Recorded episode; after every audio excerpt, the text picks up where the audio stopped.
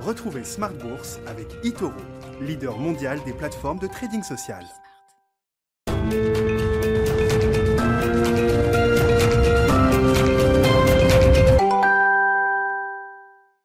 Et c'est reparti pour Smart Bourse, votre double dose quotidienne de marché en direct sur Bismart, chaque jour à la mi-journée, 12h30, 13h, et le soir, la grande édition, le grand digest de l'information économique, financière et boursière, chaque jour à partir de 18h30 et pendant une heure. Au sommaire ce soir, la Réserve fédérale américaine qui entame ses réunions de deux jours. Il faudra attendre encore euh, un peu plus de 24 heures pour euh, les nouvelles projections économiques de la Fed et la communication. Comment est-ce que la communication de la Fed sera réglée euh, avec le boom économique en cours aux États-Unis. C'est un, enjeu important évidemment pour les investisseurs.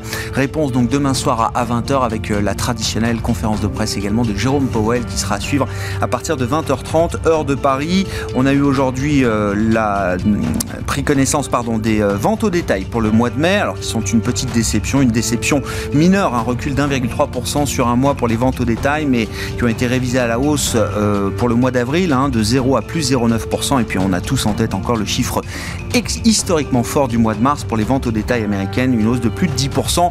Globalement, retenez qu'en niveau, les ventes au détail sont sur euh, des niveaux qu'on aurait pu anticiper pour l'année 2025, hein, ce qui montre bien ce rattrapage très fort en termes de consommation qui a eu lieu aux États-Unis avec un consommateur américain qui se tourne désormais beaucoup plus vers les services que vers les biens manufacturés, manufacturés et euh, les services sont un peu moins bien captés par cet indicateur des ventes au détail, d'où ce, ce chiffre négatif pour le mois de mai mais la toile de fond reste quand même très positive. Parmi euh, les grandes nouvelles du jour, on notera le sommet UE-US qui aboutit à la suspension du conflit euh, quasi, euh, quasi décennal entre Airbus et, Boeing, un conflit de plus de 17 ans qui opposait l'aéronautique américaine et l'aéronautique européenne. Cessez le feu donc avec la suspension annoncée des tarifs douaniers appliqués en, en mesure de rétorsion de part et d'autre pour 5 ans, le temps de trouver une solution définitive. Les titres aéronautiques étaient plutôt bien orienté aujourd'hui. Et puis euh, les titres également des, euh, des, groupes victimes de ces mesures de rétorsion commerciale dans le luxe, notamment. Hein, le luxe français est au plus haut quand on regarde les cours de bourse de LVMH, d'Hermès ou d'autres encore aujourd'hui. Vous aurez le résumé complet dans un instant avec euh, Alix Nguyen depuis la salle de marché de Bourse Direct. Et puis dans le dernier quart d'heure de Smart Bourse, le quart d'heure thématique, on fera un point sur la série impressionnante d'introductions en bourse. Plus d'une quinzaine d'opérations qui ont déjà été menées à la Bourse de Paris, peut-être une trentaine d'autres en préparation pour cette année 2021. Et on en parlera avec les spécialistes de Ports en Part. C'est le directeur général adjoint de Ports en Part euh, qui sera avec nous, Vincent Le San, en plateau à partir de 19h15 ce soir.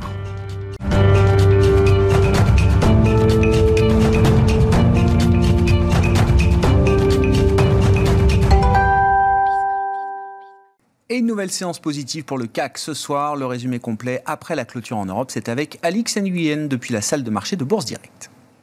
La bourse de Paris clôture dans le vert à 6639 points en hausse de 0,35%. La progression s'est poursuivie tout au long de la journée malgré le repli de Wall Street. Wall Street sous l'effet de statistiques américaines pour la plupart décevantes, des indicateurs qui laissent présager un ralentissement de la reprise aux États-Unis. Le marché reste cependant focalisé sur la réunion de la Fed. Elle commence aujourd'hui et se terminera avec une décision annoncée demain. Si les investisseurs continuent de miser sur le maintien de politiques monétaires accommodante de la part des banques centrales, il n'en demeure pas moins que demain, ces derniers seront attentifs quant aux projections en termes d'inflation et aux anticipations d'évolution des taux d'intérêt. Pour aller plus en détail s'agissant des statistiques aux États-Unis, les statistiques sont donc moins bonnes qu'espérées. Les ventes au détail ont diminué de 1,3% en mai contre un repli attendu de 0,8%.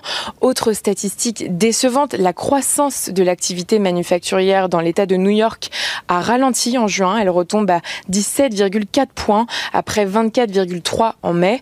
Enfin, euh, les prix à la production ont augmenté de 0,8% le mois dernier. C'est plus que la hausse anticipée de 0,5%. Du côté des valeurs à présent, le secteur aéronautique devrait bénéficier d'un compromis trouvé entre l'Union européenne et les États-Unis. Pendant cinq ans, les deux parties vont suspendre les droits de douane punitifs mis en place dans le cadre d'un conflit de 17 ans, conflit qui oppose Airbus et Boeing sur euh, leurs subventions publiques respectives. C'est une déclaration de la présidente de la Commission européenne, Ursula von der Leyen. Du côté des GAFAM, la Cour de justice de l'Union européenne reconnaît qu'une autorité nationale de contrôle puisse exercer son pouvoir en matière de violation du règlement général sur la protection des données de l'Union européenne devant une juridiction d'un État membre, même si elle n'est pas l'autorité chef de file. C'est un revers pour les grands groupes américains dont les activités dans l'Union européenne sont basées en Irlande. Le géant de l'informatique Oracle doit publier ses résultats trimestriels après la clôture des marchés américains. Enfin, AstraZeneca a annoncé ce jour que son vaccin contre le Covid-19 était efficace contre le variant Delta, initialement découvert en Inde. Place à l'agenda de la semaine. Demain, donc, la décision de politique monétaire de la Fed imprégnera la séance. Jérôme Powell prendra la parole dans la soirée. Et puis ce mercredi marquera aussi la première rencontre en Suisse entre Joe Biden et Vladimir Poutine. Alex Nguyen en fil rouge avec nous tout au long de la journée sur Bismart depuis la salle de marché de Bourse Direct.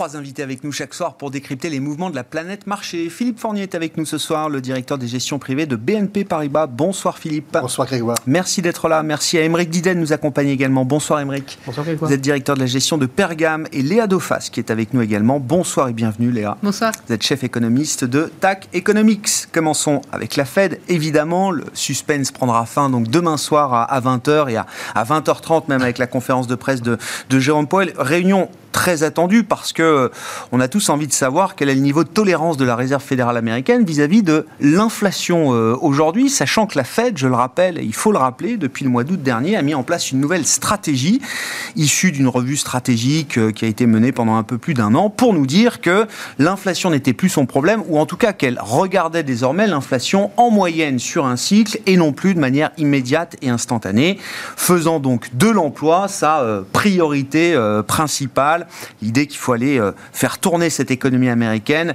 au plein emploi, à plein régime, et c'est donc cette nouvelle stratégie qui est désormais euh, en place euh, à la Fed. Est-ce qu'on est déjà dans une forme de, limite en matière de tolérance de la Fed par rapport à ce qui se passe aujourd'hui dans l'économie américaine, Léa Alors non, ça serait une erreur si la Fed agissait demain.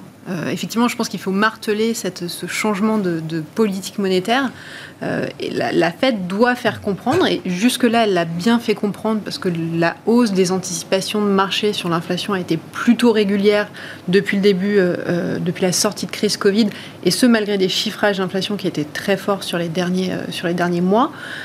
et le fait que les anticipations, en tout cas, soient ancrées et restent plutôt limitées compte tenu de l'ampleur de l'inflation, laisse à penser que la Fed fonctionne et que sa stratégie fonctionne. Euh, effectivement, il faut mettre de côté le risque inflationniste, si on considère en tout cas, et c'est a priori le cas, que le risque qu'on voit aujourd'hui est un risque par nature temporaire, euh, et se focaliser sur la question du marché de l'emploi. Et quand on regarde le marché de l'emploi au sens large, et pas seulement sur les derniers chiffrages, pas seulement sur les créations, pas seulement sur le taux de chômage, il y a des poches dans le marché de l'emploi qui restent bien au-delà des capacités, qui ont un besoin de soutien long euh, de la part des autorités, que ce soit les autorités monétaires ou les autorités, on va dire, euh, budgétaires fiscales. Et donc la Fed a tout intérêt à faire surchauffer cette économie et à laisser tourner en attendant qu'on retienne un niveau de plein emploi traditionnellement, en tout cas avant que la Fed change sa politique mhm. monétaire, on disait bah, la fonction de réaction de la Fed, c'est du chômage, du taux de chômage, de l'inflation, et la Fed agit. Si on prend désormais ça avec sa nouvelle fonction de réaction, et donc on prend une cible d'inflation qui n'est pas dès qu'on passe au-dessus de la cible, la Fed agit, mais plutôt on regarde dans le temps comment la Fed peut ajuster par rapport à une cible moyenne d'inflation, et on ajoute l'état du marché du travail et pas seulement le taux de chômage, on a normalement un chiffrage qui dit que la Fed doit modifier sa politique monétaire à horizon fin d'année. la Fed est très flexible. C'est-à-dire que si on a une amélioration forte du marché de l'emploi, elle agira en amont. Et ce qu'on a observé dans les cas euh, précédents de resserrement, en tout cas quand, le précédent resserrement a été bien fait, en tout cas bien accepté et de manière euh, euh, graduelle, il y a à peu près six mois de décalage entre le moment où la Fed acte réellement et annonce qu'elle, donc là qu'elle va diminuer le montant de ce qu'elle rachète tous les mois et, pas augmenter les taux. il y a à peu près six mois de préparation, donc ça nous amène soit à la prochaine réunion, plutôt probablement au cours des réunions de l'été, où on a la réunion de Jackson Hole au mois d'août, mhm. euh, qui est souvent un, passage obligé des banquiers euh, centraux américains pour expliquer, préparer le marché, expliquer leur stratégie. Euh, donc demain, la Fed, normalement, devrait commencer à dire qu'elle est prête à parler de ce changement de stratégie. Il n'y a absolument pas de bascule à attendre. Et au contraire, si demain il venait à y avoir une bascule, ça serait une erreur de stratégie, parce jusque-là, la Fed a plutôt réussi. Euh, on est sorti d'une crise sans choc majeur, les mm. taux remontent de manière plus ou moins graduelle. On a connu des chiffrages d'inflation qu'on n'avait pas connus depuis très longtemps et ça n'a pas provoqué euh, d'ajustement fort sur les marchés. Donc pour l'instant, la, Fed a tout intérêt à attendre beaucoup plus. Donc en fait, si demain c'est un non-event, c'est là où la Fed réussit. C'était Janet Yellen qui disait ça, mais bon, ça nous ramène en 2017, je crois. Alors à l'époque, la politique monétaire était pour le coup dans, dans une, euh, une séquence de, de, de, restrictions, puisque non seulement on montait les taux automatiquement euh, tous les deux meetings, je crois, de 25 points de base, mais en plus on réduisait le bilan, ce qui n'est pas du tout le sujet aujourd'hui. Mais à l'époque, Janet Yellen nous disait il faut que cette séquence-là de normalisation de la politique monétaire soit aussi ennuyeuse que regarder la peinture séchée sur un mur. Non mais c'est L'enjeu pour la réserve fédérale américaine, c'est ça. L'enjeu, c'est ça. On est, on est quand même en sortie de crise euh, où les conditions euh, de financement, les conditions économiques sont sont très accommodantes et supportent la mhm. reprise, il ne faut absolument pas que la Fed ajoute soit de l'instabilité financière dans le contexte qu'on connaît plutôt favorable sur les marchés, euh, soit qu'elle pénalise la reprise de l'investissement, soit qu'elle pénalise, euh, vous parliez des ventes au détail, le, rebond de la consommation. Donc mhm. il faut pour que cet élan et cette, cette, cette posture, ce, ces montants de croissance forts qu'on va attendre aux États-Unis, il faut pour ça que la Fed reste un peu je ne vais pas dire en arrière, mais en tout cas, il ne faut absolument pas créer de vagues au cours des, euh, des prochains mois. Et ça veut dire qu'elle accepte, euh, allez, on va dire les les conséquences collatérales de cette euh, stratégie, de cette politique de surchauffe, des euh, marchés monétaires qui débordent de cash, qui savent plus quoi en faire et qui en remettent 4, 500, 600 milliards tous les soirs euh, à la Fed, hein, de l'argent qui tourne à vide. Il faut qu'elle accepte des poches d'exubérance également peut-être sur certains marchés. alors, avant même de parler des crypto-hautes, il y a la question du marché immobilier américain, par exemple. Il faut qu'elle accepte tout ça. C'est la contrepartie. Alors, c'est même, c'est pas seulement la contrepartie de la crise, c'est la contrepartie des politiques passées des premiers quantitative easing et de comment on s'en sort. Je pense qu'il y, a deux épisodes qu'il faut garder en tête. C'est le taper tantrum de 2013, on a eu cette forte ajustement sur les taux. Donc crise de marché, crack obligataire sur euh, la, la pré-annonce à l'époque d'une euh, Fed qui allait commencer à réduire son accommodation, ses liquidités. Donc ça, c'est l'épisode à éviter. On ne veut pas repartir sur ce crack obligataire. Et puis le deuxième, ça a été aussi celui de 2018, enfin décembre 2018 et, et janvier 2019, où il y avait eu une sorte de, alors pas d'erreur de politique monétaire, mais en tout cas une bascule de politique monétaire qui a tout de suite engendré un ajustement fort sur les marchés, euh, les marchés equity. Donc oui, on a des poches d'exubérance. Oui, aujourd'hui, on a une surliquidité qui affecte beaucoup de classes d'actifs.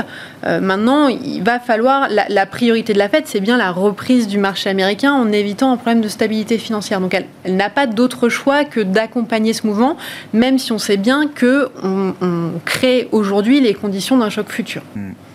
C'est vrai que c'est incroyable, Philippe, et puis Émeric, bien sûr, vos commentaires, mais d'un point de vue de marché, je ne sais pas s'il faut y voir une Fed qui n'a jamais été aussi crédible, peut-être, mais quand on voit les chiffres d'inflation euh, sortir, on voit un calme sur les marchés, mais au point que, que les taux ne bougent même pas, voire reculent un petit peu depuis, euh, un mois. Est-ce que c'est le signe pour vous d'une Fed qui est euh, au, summum peut-être de sa crédibilité vis à -vis des investisseurs? Alors, je crois que la partie n'est jamais complètement gagnée, d'avance. Hein. Donc il faut faire attention quand même, parce qu'on peut déraper. On a déjà dérapé 2013 et même avant 1994. Il y a eu d'autres mouvements où on se rappelle de, de un peu difficile. L'histoire politique monétaire est truffée d'erreurs politiques monétaires. Oui, parce que simplement le décryptage qu'on a à faire n'est pas simple non plus pour la Réserve fédérale. Donc il faut être clair. Mais par contre, les, les marchés sont des marchés d'anticipation. Donc ils ont besoin d'avoir une certaine forme de lisibilité. Et surtout, effectivement, de durabilité. C'est-à-dire comprendre ce qui va se passer comprendre comment ça va se dérouler et comprendre à peu près sur quel délai. Après, les délais sont jamais si précis que ça, évidemment, dans la bouche de la Réserve fédérale. Mais c'est l'idée quand même de donner un fil conducteur assez précis. Parce que si vous illustrez et si vous balisez le chemin, évidemment, le marché se comporte à peu près à l'intérieur du chemin. Mm. Et ça évite qu'on ait des forts épisodes de volatilité, ça évite qu'on ait des mini-cracks ou des cracks plus violents. Et donc, c'est ça que le, le, boulot de la Réserve fédérale aujourd'hui. Et donc, tout est dans le discours, mais ça, c'est pas nouveau, tout a toujours été dans le discours, dans l'accompagnement du discours. C'est-à-dire, si on va un peu trop loin et qu'on s'aperçoit que le marché réagit pas bien, on va corriger un peu le tir par une autre déclaration et on va en fait slalomer entre les poteaux mm. de façon à ce qu'on reste dans la piste et qu'on fasse pas de ski hors piste. C'est exactement la, position. Et ça, évidemment, ça rassure les marchés. Quand le discours est clair, compris, et c'est le cas aujourd'hui, la crédibilité est au maximum. Après, euh, il va falloir tenir le discours sur la durée. Comment il conserve cette crédibilité là dans les, prochains mois et dans la séquence qui arrive euh, bah, Enfin, pour nous, le chemin qui a été évoqué par Léa, il, est clair. C'est-à-dire qu'effectivement, il va y avoir une préannonce euh, sur le fameux fermeture du robinet, 120 milliards euh, de, dollars qui sont achetés chaque mois, qui vont diminuer progressivement. C'est le premier signal envoyé au marché. Le marché attend ce signal, l'a déjà entendu. Hein. Simplement, on ne sait pas précisément la date, mais on voit effectivement vers la fin de l'année, c'est notre lecture également. Et ensuite, il va y avoir en début d'année prochaine un autre signal, c'est qu'on va continuer évidemment ce chemin-là et on va commencer à parler de la remontée des taux court terme. Et là, on va dire ça, alors ça, c'est certainement l'événement qui va être le plus déstabilisant quelque part. Parce qu'il faut bien comprendre, Philippe, mais dans la séquence, à partir du moment où la Fed envoie le signal qu'elle va réduire progressivement les montants qu'elle achète tous les mois sur le marché, les investisseurs ont automatiquement l'étape suivante en tête, qui est celle de la remontée des taux directeurs. C'est traditionnellement comme ça que ça se passe. Oui, parce que le chemin, il, s'inscrit dans un contexte. Le contexte, c'est la reprise de l'activité économique. Il est normal donc que les taux se réajustent à la hausse par rapport à une croissance qui serait plus mhm. soutenue. Et c'est quand même la perspective qu'on a tous de l'économie américaine. Donc, ce chemin, s'il est balisé de cette façon-là et s'il est tenu de cette façon-là, les marchés sont, on va dire, sur un boulevard. Parce qu'effectivement, ils ont compris le sens, le sens leur paraît cohérent, et vous parliez des taux long terme, la réaction, elle est très significative. On annonce des chiffres qui sont vraiment pas bons sur l'inflation. Quand on annonce une inflation à 5%, même si on a des effets de base très négatifs, et on le sait tous, hein, c'est quand même un affichage qui fait un peu peur, et nous, nous pensons qu'en plus, les chiffres suivants risquent d'être assez mauvais également. Et donc, ça veut dire qu'il faut s'assurer que les marchés comprennent bien et ne bronchent pas pendant cette période-là. Hein. Et donc ça, évidemment, c'est très important. Et donc pour ça, il va falloir alimenter le discours. Donc c'est pour ça que moi je pense que demain il n'y aura vraiment pas grand chose. Mm. Euh, je pense que Jackson Hole c'est effectivement le grand symposium euh, des banques centrales, etc. Donc c'est un point important. Qui se tiendra en présentiel, hein, en oui, pour la première fois. C'était pas évident encore il y a quelques mois. C'est une symbolique aussi euh, eh importante. Hein. c'est une symbolique importante. Et puis après, Jackson, Jackson Hole c'est juste avant la rentrée. Donc du coup ça lance le débat, le repositionnement des marchés dans la lecture de la rentrée. Donc évidemment c'est très important. Et vous dites, c'est toujours l'histoire des marchés de la Fed. Tout le monde dans le marché sait que la Fed va envoyer le signal de tapering à un moment euh, cette année, peut-être à Jackson Hole euh, fin août. Tout le monde, tout le monde l'attend. Tout le monde sait que ça va arriver, mais il faut surtout pas que ce soit dit demain. Non, pour la même raison que ce qui a été évoqué précédemment. Il, y a, un scénario, il y a un scénario qui est construit et il y a, une histoire que la Réserve fédérale, récente, que la Réserve fédérale a construite. Si elle veut tenir ce scénario et son histoire, euh, évidemment, il ne faut pas qu'elle le contredise à la première occasion. Et si elle fait des déclarations un peu fracassantes demain, les marchés vont s'inquiéter. On va se dire, mais c'est bizarre parce que ce n'est plus cohérent par rapport à ce qu'on avait compris de l'histoire. Très clair. Non, non, mais c'est pour bien montrer quand même la question sémantique, la question de communication et pourquoi c'est un enjeu très important et pourquoi il ne faut pas que ce soit demain et plus tard. Euh, pourquoi c'est important pour les marchés. Hein. Bon, Emmerich sur le sujet de la Fed Est-ce que ça implique aussi pour, pour les investisseurs? Et puis si on se projette sur l'idée du tapering à partir du moment où il sera signalé, est-ce que ça, est-ce qu'il y a toutes les raisons de penser que ce sera un moment ennuyeux entre guillemets sur les marchés et ce serait un succès du point de vue de la Fed Ou est-ce que non, ce sont toujours des passages compliqués à franchir. C'est toujours des périodes qui peuvent être un peu des périodes de stress parce que justement il y a ces, potentialités de, problématiques dans le discours ou quoi que ce soit, mais on ne croit pas à ce, à ce, à ce sujet-là aujourd'hui pour une raison aussi qui est très importante, c'est que les marchés ont compris, les investisseurs ont aussi beaucoup assimilé le fait que les grands argentiers, que sont les banquiers centraux, sont ceux qui dominent le monde aujourd'hui et qui guident entièrement le monde aujourd'hui. Les politiques euh, ont perdu énormément de pouvoir au détriment de, ces banquiers centraux qui non seulement sont tout puissants, parce que c'est eux qui, euh, qui, qui, finalement gèrent le monde, gèrent le monde de la finance, mais ont des implications telles dans la vie de tous les jours qu'ils que, qu'ils ont pris une importance colossale. Mais, mais, mais tout ça pour dire que ces banquiers centraux, aujourd'hui, euh, on leur fait confiance et surtout ils agissent de façon concertée. Mhm. Et, c'est pour ça que Jackson Hole est souvent un, point important parce que c'est une, rencontre physique dans laquelle il y a beaucoup d'échanges, il y a beaucoup d'échanges aussi en marge des discours officiels et qui permettent aussi de se resynchroniser un petit peu de temps en temps les, discours et les économies. Parce qu'aujourd'hui on a eu quand même des cycles qui sont un tout petit peu désynchronisés entre l'Asie, les États-Unis, l'Europe. Euh, c'est clair, euh, avec toutes les, conséquences qu'on peut avoir, y compris en termes d'inflation, ça a généré de l'inflation. c'est c'est décalage de cycle, c'est décalage de production, de productivité euh, dans, certaines économies par rapport à d'autres. On le voit dans, la création de valeur, la création, la chaîne de production euh, a, été, a été heurtée, a généré de l'inflation sur pas mal de secteurs d'activité. Donc, euh, donc aujourd'hui, d'imaginer Jackson Hole cette année en présentiel, ça a beaucoup d'implications parce que ça va permettre peut-être aussi de resynchroniser un petit peu toutes ces économies.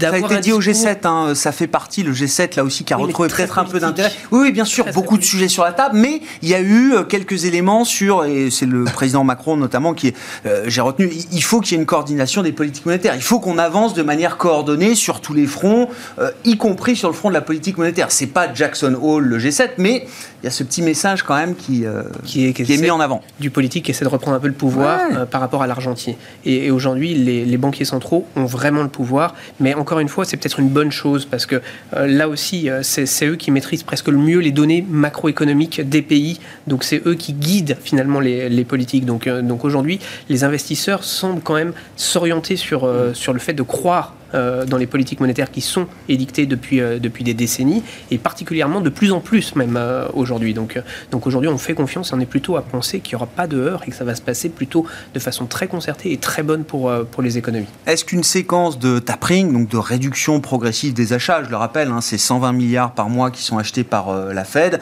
voilà, bah, l'idée, je ne sais pas ce que dira la Fed, mais on réduit de 10 milliards tous les mois, et puis comme ça, au bout d'un an, on arrive à zéro achat supplémentaire.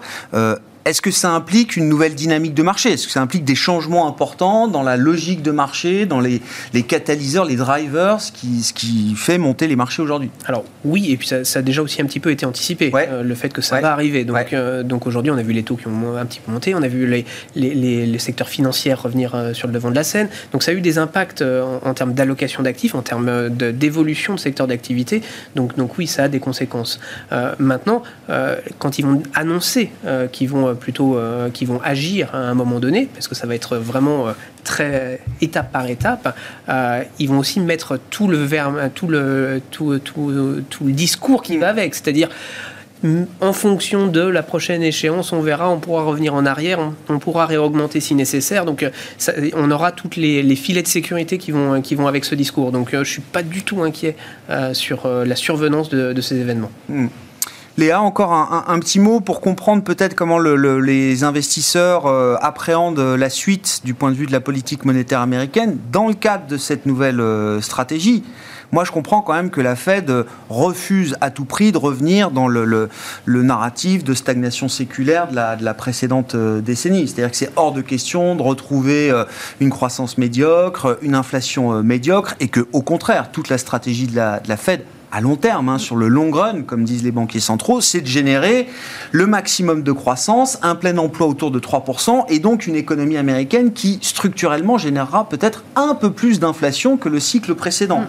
Ça, c'est bien dans le marché C'est bien l'idée que le marché a Ou est-ce que le marché est en train d'hésiter euh, pour savoir si on ne va pas revenir justement assez vite à une forme de normalité qui serait euh, la médiocrité, j'utilise le terme parce que c'est un terme qui est utilisé dans le monde mm. anglo-saxon, à la médiocrité précédente Je pense qu'il y a deux temporalités aujourd'hui à avoir en tête, et c'est les temporalités en fait du chiffrage d'inflation. Euh, on a le très court, alors très court terme, on a le second semestre de cette année. Oui.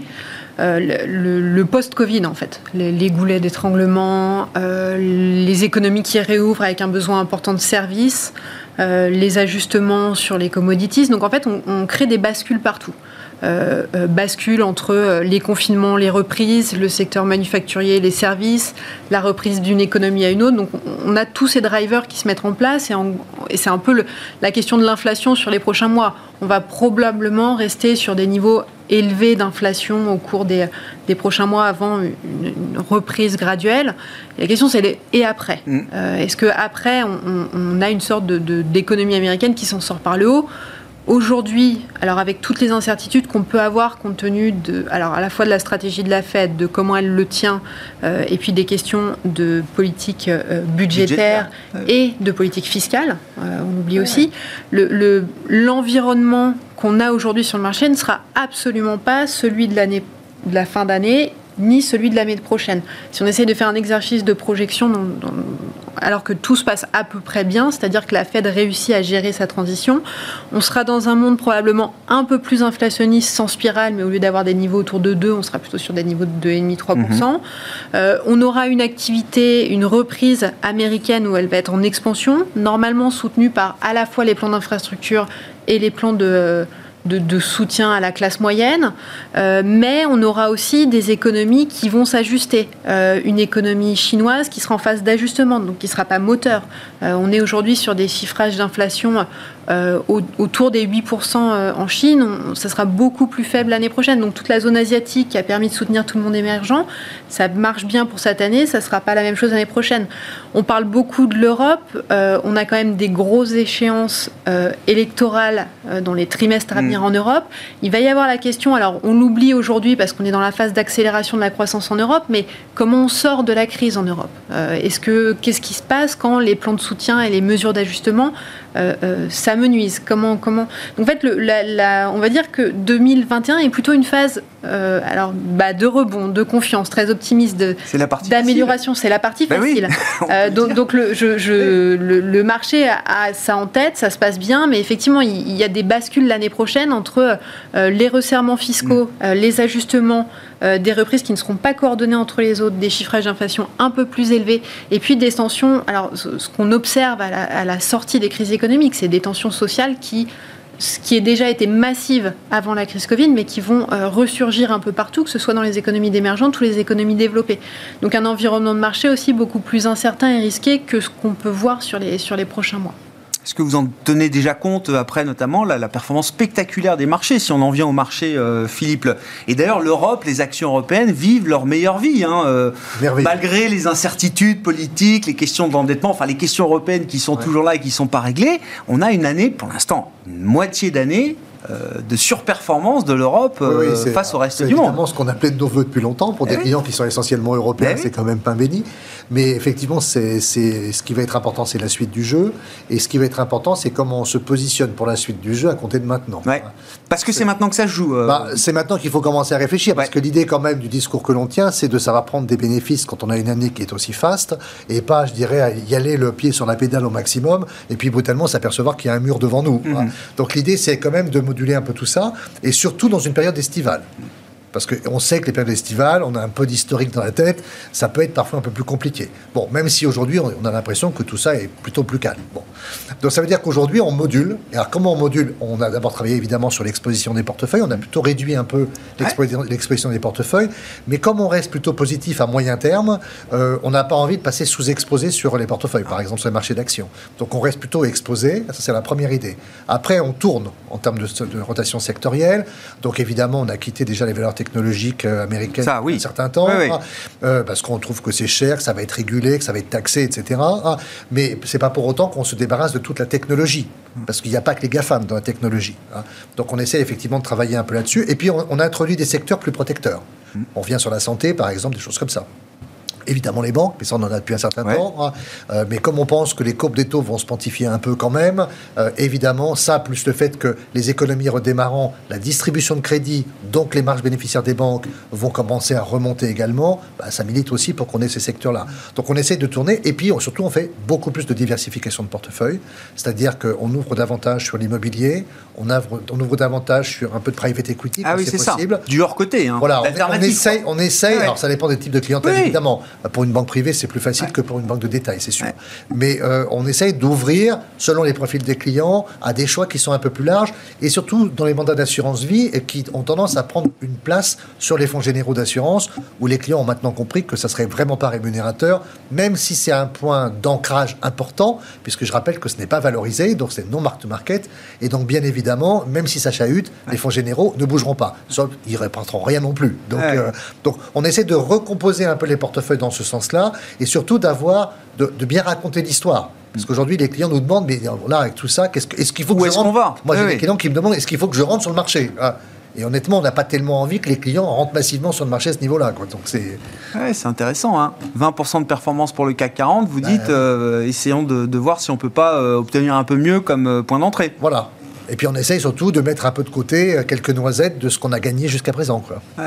Bon, sur la, le, le, marché déjà, est-ce que vous êtes surpris, euh, que, que, l'Europe soit leader? Et parfois, quand on prend, alors il faut regarder les indices, il y a les effets de change, mais on a quand même des indices européens qui mettent euh, plusieurs points dans la vue aux indices euh, américains depuis le, depuis le début de l'année. J'ai regardé la dernière année complète de surperformance de l'Europe, c'était 2015. Tout à fait. Depuis, euh, l'Europe n'a cessé de sous-performer les marchés américains. Exactement. Donc sur le, sur le moyen terme, c'est vrai que c'est une période. Alors est-ce que c'est une petite période ou pas? C'est toute la question. Parce que, euh, parce que dans les indices, on, a une certaine polarisation aussi des indices. Ça, c'est quelque chose qu'il faut bien avoir euh, en tête. C'est qu'aujourd'hui, LVMH et, le secteur du luxe représentent plus de 10% du CAC. LVMH, c'est 12, 12 ou 13% du CAC aujourd'hui. Donc, donc c'est pareil dans l'Eurostox. Dans l'Eurostox 50, on a SML qui doit faire 7 ou 8% de, de l'indice. Donc euh, à, quelques valeurs près, euh, ces, valeurs polarisent les indices et donc lui donnent une couleur très vite très forte. Mais ça a toujours été le cas dans le passé. Alors, euh, est-ce que c'est une période, une petite période de l'histoire? Nous, on a plutôt eu tendance à rediversifier aussi les portefeuilles, mais, on garde quand même un biais plus important sur le, reste du monde que l'Europe. Parce que, quoi qu'on en dise, l'Europe, quand il y a des périodes de reprise, c'est rarement l'économie moteur. Donc, euh, donc on a souvent vu des reprises plus fortes aux États-Unis ou plus fortes en Asie. Aujourd'hui, on a une désynchronisation des économies, donc, euh, donc l'Asie est plus compliquée parce qu'ils sont déjà dans une phase où, de normalisation. De normalisation ils sont déjà en train de restreindre le crédit. La Chine, en tout cas. Euh, la Chine, notamment. Donc, donc, donc ils ne sont pas du tout dans le même, la même typologie, mais ils sont peut-être aussi en avance sur le cycle économique. Mhm. Et quand vous parlez à des, à des chefs d'entreprise en Chine, ils vous disent on a une croissance et une activité démente qu'on n'a jamais vue, même avant crise. Mhm. Donc, donc on sent qu'il y a une activité qui est très forte, qu'on a une, politique monétaire euh, qui, veut euh, justement que ça ne surchauffe pas, mais, euh, mais en tout cas, il y a du potentiel sur cette zone-là. Donc c'est pour ça que nous, on reste quand même avec un biais asiatique et, Chine important, qui n'a jamais presque été aussi important ouais, bien sûr. Et aux États-Unis, on reste aussi quand même sur, sur le marché américain parce que c'est l'économie moteur. Et, et, encore une fois, ok, les, les, les GAFA sous-performent, mais il n'y a pas que ça aux États-Unis. Puis même si le Nasdaq fait plus rien depuis quelques mois maintenant, euh, mais il, a encore marqué un peu historique euh, hier, je crois. Exactement, et il est aussi polarisé par quelques grandes GAFA. Donc, euh, il ne faut pas l'oublier aussi. Et il y a bien d'autres choses aux États-Unis, c'est un marché qui est très profond, qui est, qui est, qui est, qui est, un vivier d'entreprises qui sont souvent largement, évidemment, plus grandes que, que nos, nos, valeurs européennes. Et donc, ce qui permet d'aller chercher également de la croissance sur ce marché-là. Et nous, on est plutôt quand même à rester sur, sur cette zone-là, rester aussi investi avec des valeurs de croissance qui vont bénéficier quand même de ce, surplus de croissance. Euh, donc, euh, donc, euh, mais plus diversifié qu'avant, ça c'est sûr. Je crois que la, règle, c'est de ne pas faire de paris essentiellement trop marqués. Hmm. dans une phase qui est une phase de transition, qui va être une phase de transition importante, qui peut durer un certain temps, dans lequel on aura besoin quand même de trouver aussi nos repères, effectivement, il ne faut pas tout mettre sur une zone ou sur une autre. Hein. Donc l'idée, c'est effectivement d'avoir plusieurs zones, après de les, de les choisir avec évidemment un argumentaire qui soit un peu fort derrière. par exemple, si on parle des émergents, nous, on a choisi d'être sur la Chine. Clairement, on n'est pas pour l'instant sur le Brésil, la Russie ou d'autres émergents. Peut-être que ça viendra, mais aujourd'hui, la situation sanitaire, notamment de ces pays-là, et parfois politique, euh, nous incitait à faire autre chose. Puis je pense qu'il ne faut pas oublier les risques hein, à tout ça. Il y a les risques sanitaires, pour moi, ils existent toujours. Parce qu'aujourd'hui, on voit bien ce qui se passe en Grande-Bretagne avec le variant Delta. Hein. On a quand même une résurgence de cette épidémie. Alors, elle sera endiguée, certainement. Mais on a quand même, au niveau mondial, des réservoirs de variants potentiels mm. qui sont considérables. Quand vous regardez le taux de vaccination en Chine ou dans l'Asie, même au Japon d'ailleurs, et que vous regardez ce qui se passe en, Amérique du Sud ou ce qui se passe en Afrique, on voit bien que tout le temps que ces populations ne seront pas vaccinées, c'est pas de mal à veille, clairement, on va avoir quand même un risque qui va rester euh, présent. On aura toujours le, potentiel risque d'un variant qui ne soit pas bien couvert par les vaccins actuels. Donc il y a ce risque-là. Même si on s'est adapté quand même structurellement à l'épidémie, y compris sur une pandémie qui durerait encore beaucoup plus longtemps que ce qu'on a déjà imaginé. On a appris, évidemment, la courbe d'apprentissage, elle est là. Et puis je pense qu'il ne faut, pas, faut pas ignorer ce dont le marché ne parle plus du tout, ce sont les risques géopolitiques. Ah, mais euh, et, je pense qu'honnêtement, on n'en a jamais eu autant. Hein. Quand vous regardez les différentes tensions. je crois que ça fait des années que le marché s'en fiche. On pouvait tirer, il y a 2-3 ans, la Corée du Nord pouvait tirer des missiles. Euh, c'est ça n'effrayait plus personne. Moi, je pensais plutôt à des risques géopolitiques de, des grands blocs, hein, puisque la Corée du Nord, c'est vrai que ça peut être dangereux, mais c'est pas le bloc économique le plus puissant de la Terre. Mais euh, regardez ce qui se passe, bien sûr, avec la Chine, ce qui se passe avec les États-Unis et la Russie, même si on voit quelques tentatives d'approche. L'Europe et la Russie, l'Europe et la Turquie, hein, les États-Unis et l'Iran, tout le Moyen-Orient. Il y a quand même une liste de, conflits potentiels larvés, euh, évidemment, qui vont pas tous se déployer, j'espère pas, hein. mais je pense qu'il ne faut pas complètement non plus les sortir du panorama de l'analyse. Et vous dites quoi, ça, Philippe? Parce que série géopolitique, moi je veux bien qu'on en parle. Je, je voilà, je sais pas d'ailleurs lesquels sont les plus importants euh, pour vous en tant qu'investisseur, mais ça, implique quoi Que les marchés actions euh, sont trop chers par rapport aux risques géopolitiques permanents? Le, monde est instable, le monde est incertain, le monde est ah, vulnérable, le, monde volatile. Est par instable, donc ça veut dire qu'on ne peut pas faire le lien direct avec la cherté relative des marchés ou de tel ou tel marché. Après, ça a évidemment des influences. On a bien vu ce qui s'est passé dans le conflit larvé entre les États-Unis et la Chine. Ça a eu des incidences mondiales. Hein. Donc, euh, et on a bien vu aujourd'hui, on voit toujours que les États-Unis ne sont pas prêts de laisser la porte ouverte à la Chine sur quelque sujet que ce soit, qui soit militaire, qui soit technologique, qui soit de rayonnement international.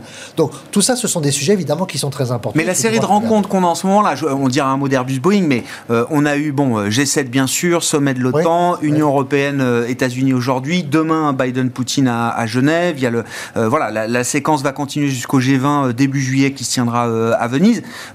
Qu'est-ce que vous retenez de ces, ces, sommets d'une certaine manière Que non, l'Amérique de Biden ne va pas ouvrir un, offrir un boulevard à la Chine, que c'est pas, c'est pas ça qui est en train de se négocier, pas du tout. Alors je pense que ce qui se négocie, c'est d'abord effectivement que la position américaine par rapport à la Chine, elle n'a pas varié. La forme a changé, mais pas le fond. Hein, parce qu'évidemment, le fond, c'est un danger que mm. représente la Chine pour les États-Unis.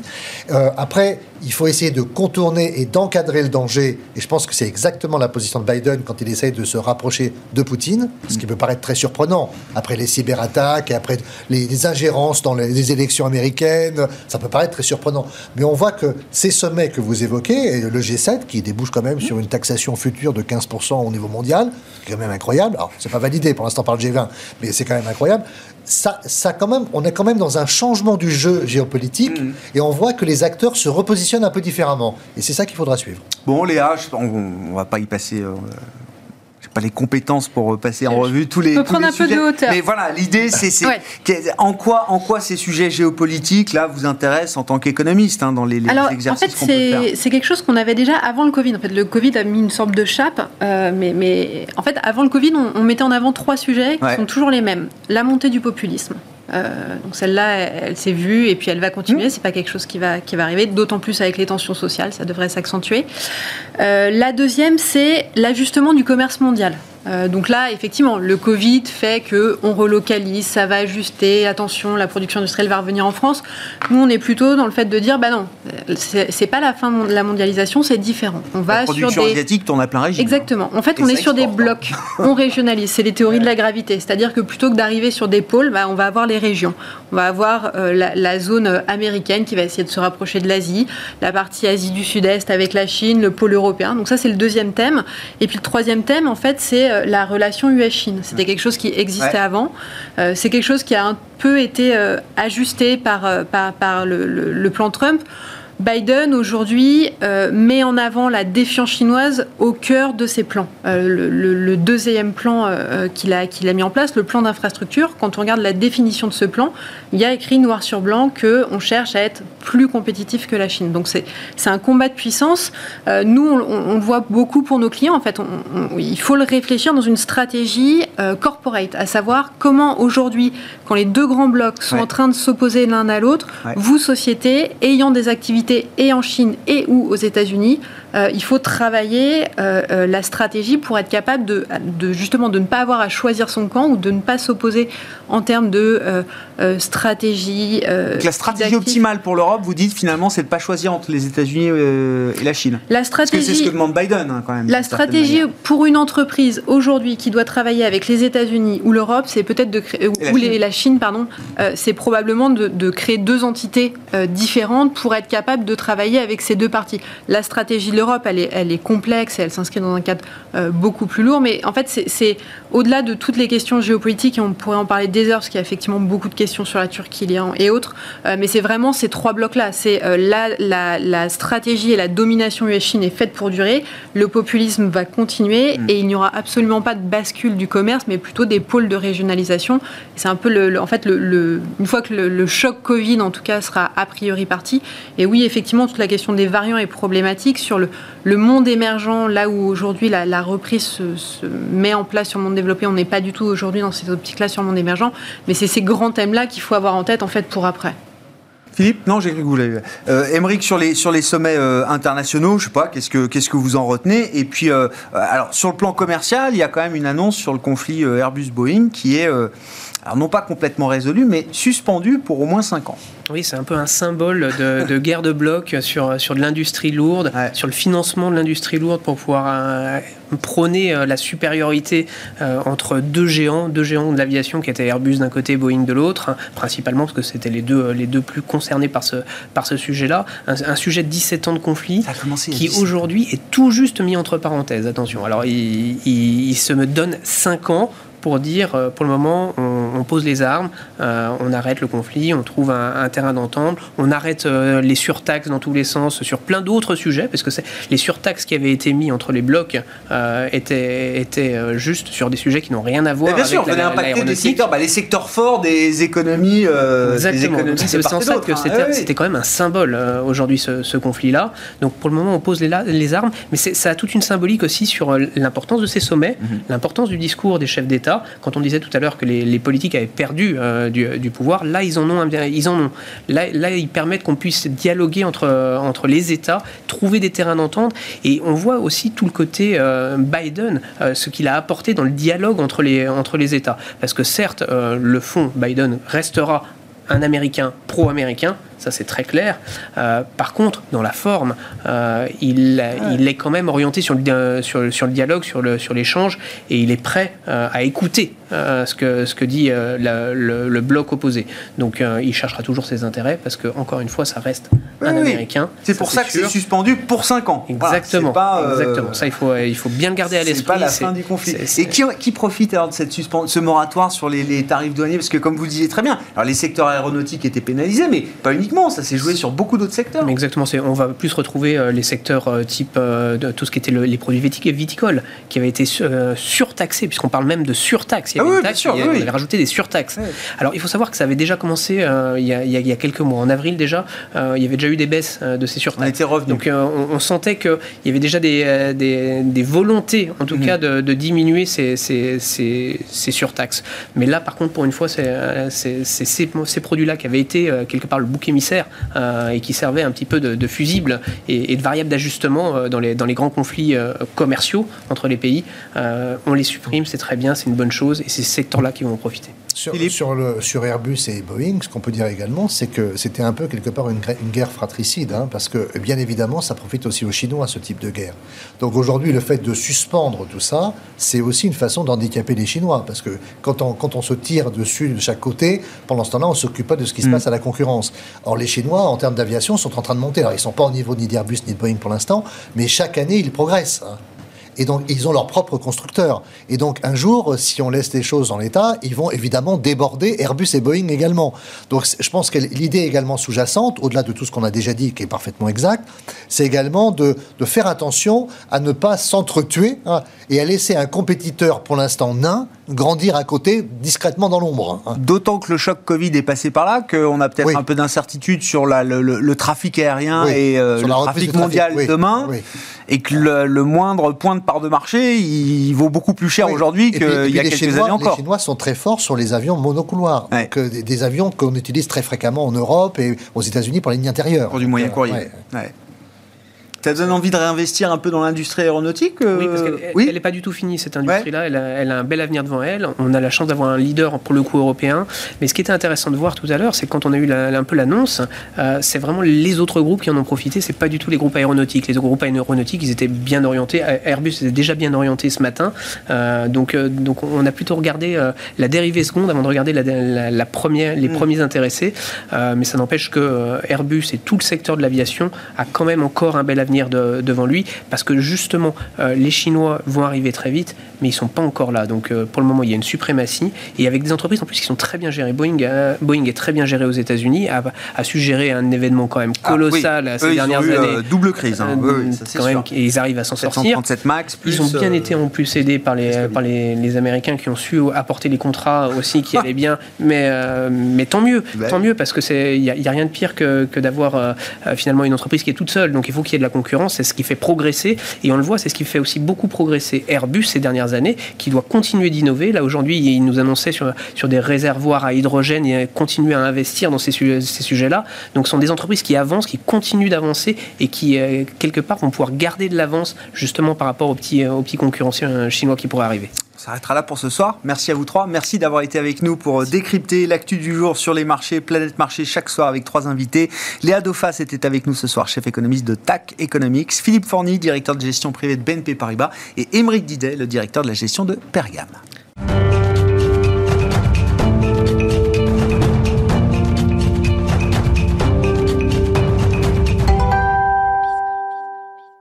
Le dernier quart d'heure de Smart Bourse chaque soir, c'est le quart d'heure thématique marché à thème consacré aux introductions en bourse, une séquence intense, historique même peut-être en matière d'introduction en bourse. Alors sur beaucoup de marchés, mais on va se concentrer quand même sur le marché euh, européen et sur le marché parisien d'Euronext avec Vincent Le San qui est à mes côtés en plateau, directeur général adjoint de Ports en Part. Bonsoir Vincent. Bonsoir. Bienvenue, bienvenue. Ports en Part, donc maison spécialisée. Alors sur les introductions en bourse, vous êtes, euh, on peut dire leader peut-être sur les, les, les introduction en bourse des, petites et moyennes entreprises, c'est ça? On fait, on fait une IPO sur trois en France depuis plusieurs années, jusqu'à 100 millions, 150 millions d'euros de, levée. C'est votre terrain de jeu. Je ne sais pas à combien on en est. C'est quoi l'année de référence ou l'année à laquelle on va référer cette année 2021 en termes d'intensité, de montant levé, de quantité d'introduction en bourse et, d'opérations sur capital au sens Alors, très clairement, on, en parlait là, juste avant de, lancer la séquence. Euh, moi, j'ai souvenir, alors bien évidemment, ça n'a pas rappelé forcément de très bons souvenirs, 2000 bien sûr, parce que sinon, il y avait eu effectivement 2006-2007 avec euh, respectivement une trentaine d'opérations quand même à Paris, mais probablement des plus petites d'entre elles. Alors que cette année, on a de tout en fait. On a de tout.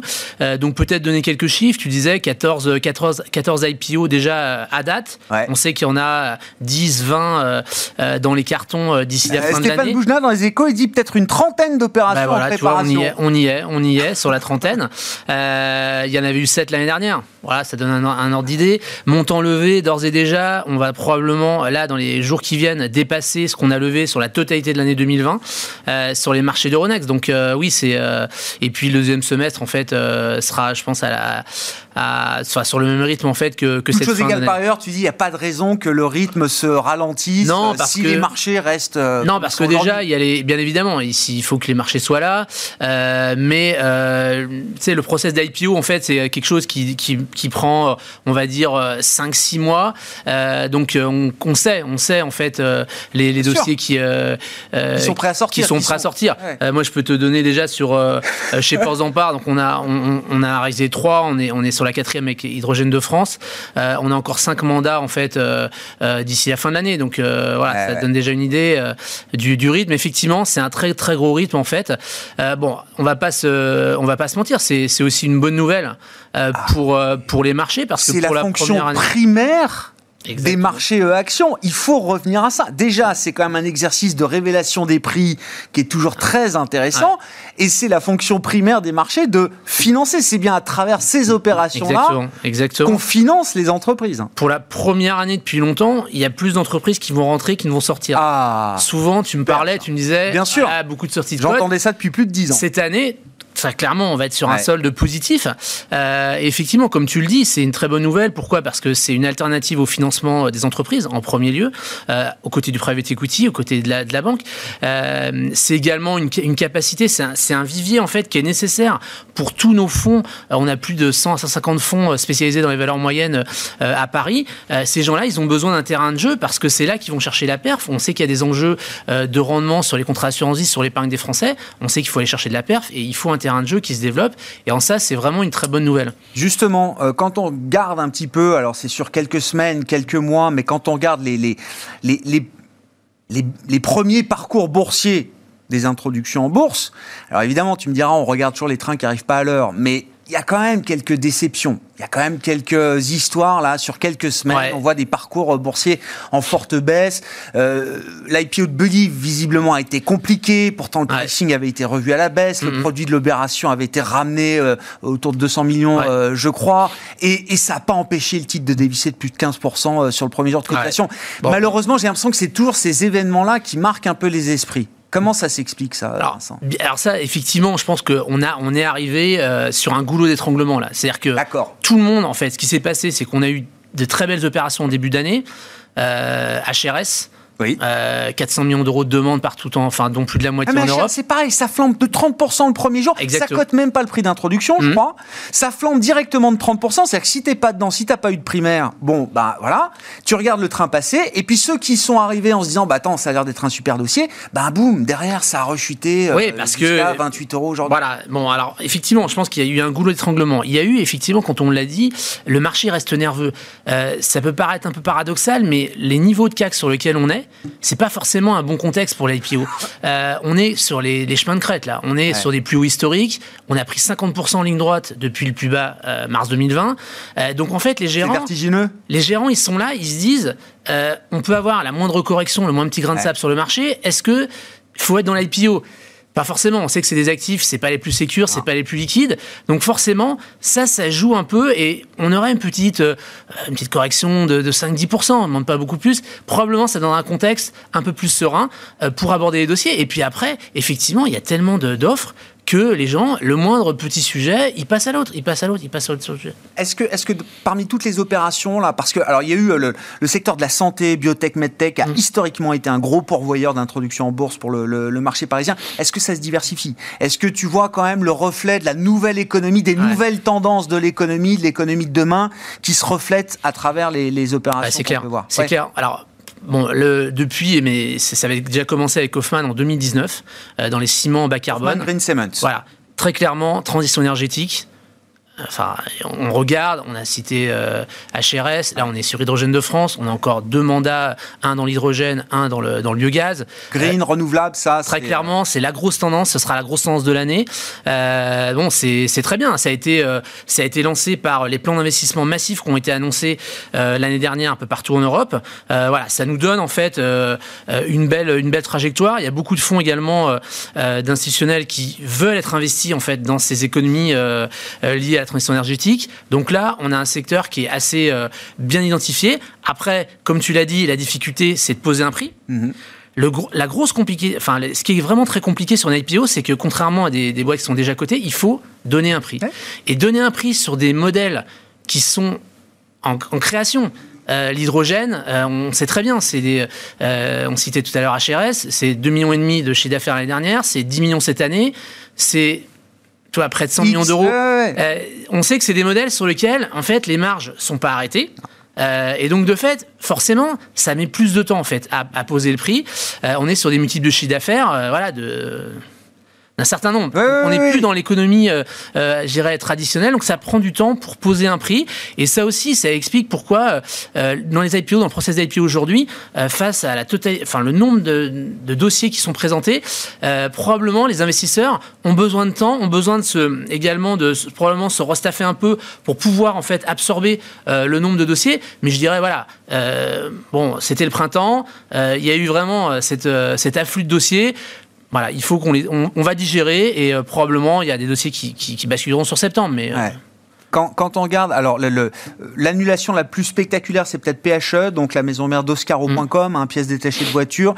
Est-ce que c'est spécifique? Est-ce que c'était un mauvais timing, un, moment de conditions de marché pas idéal pour ce genre de, de dossier? Ouais. A Aramis qui arrive, hein, on est un peu dans la même idée quand même. Euh. Très clairement, Aramis arrive. On a bon, euh, très clairement, euh, je pense qu'il y a eu, un, il y a eu en fait sur les deux semaines là, on a parlé d'Équateur. Il y a Équateur qui n'est pas sorti non plus. Et pourtant, c'était de l'énergie renouvelable, hein, enfin distribution. très clairement, quand on regarde, on a eu, comme j'ai dit tout à l'heure, un stress de marché. le VIX qui monte, des résurgences d'inflation, tout de suite là, et ça, ça peut stopper une opération parce qu'il y a en, énormément... heures, en quelques jours. Bah, ça, ça, dure plusieurs jours, mais c'est effectivement. Après, tu le sais. Enfin, les IPO, c'est il faut qu'il y ait de la dynamique.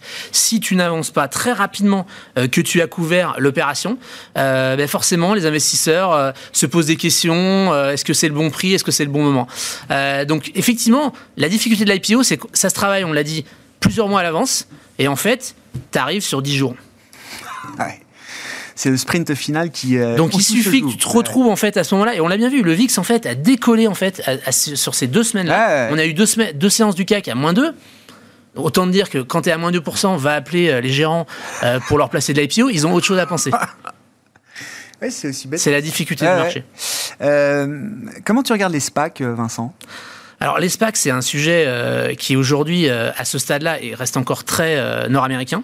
On a eu en fait quelques opérations qui ont été annoncées en Europe. Euh, déjà, c'est des sujets de taille. Pour en fait, pour que le modèle en fait fonctionne, il faut que tu aies des levées euh, minimum, on va dire 200 à 300 millions d'euros. Donc tout ce marché en fait qui est euh, autour de, de, 10 à 100 millions d'euros, il n'est pas concerné en fait aujourd'hui par les SPAC parce que encore une fois, tu connais le modèle des SPAC, en fait, euh, il faut aller chercher un gros sponsor, mmh. euh, il y a de la dilution, il y a de la création de titres, il faut qu'il y ait derrière des achats d'actifs conséquents pour, euh, je dirais que le modèle en fait soit efficace. et donc ça concerne des opérations qui vont être à minima de 200 à 300 millions d'euros. Donc écoute, c'est un modèle euh, il y a des besoins sur ce segment de marché, c'est intéressant pour toi. Les, euh, défenseurs des SPAC expliquent que ce sont des outils qui permettent justement d'accélérer la passerelle entre le monde du non-côté et le monde du côté pour des entreprises, alors qui ont des options de financement euh, dans le, dans le non-côté, mais voilà, qui, peuvent se retrouver plus vite que prévu peut-être aussi sur ces marchés cotés. Oui, alors, mais avec la limite qu'effectivement, quand tu es un chef d'entreprise et que toi tu t'inscris en fait pour développer ton entreprise sur trois, parce que quand tu rentres en bourse, c'est minimum 3, 4, 5 ans. Euh, le SPAC enfin, répond pas à cette problématique-là. Mm. Le SPAC, c'est tu dois racheter un actif où, en fait, rapidement, euh, le dirigeant doit passer la main au sponsor qui doit reprendre, en fait, la dynamique. Donc, euh, ça s'adresse en fait à un certain type de marché, mais pas forcément en fait aux entrepreneurs qui, se, qui se projettent en fait à rester sur 5-10 ans en bourse. Merci beaucoup Vincent. Merci d'être venu parler introduction en bourse. Vincent Le San qui était à mes côtés en plateau. On aura l'occasion de refaire le point, j'imagine d'ici cette, euh, cette fin d'année, pour une année qui s'annonce peut-être historique hein, en matière d'opérations et de, de levée de capitaux. Enfin, qu'on parle aussi des opérations. Tous les jours, il y a des levées de capitaux aujourd'hui sur les marchés. Vincent Le San qui était à mes côtés, donc euh, pour conclure Smart Bourse ce soir, directeur général adjoint de Ports en Part.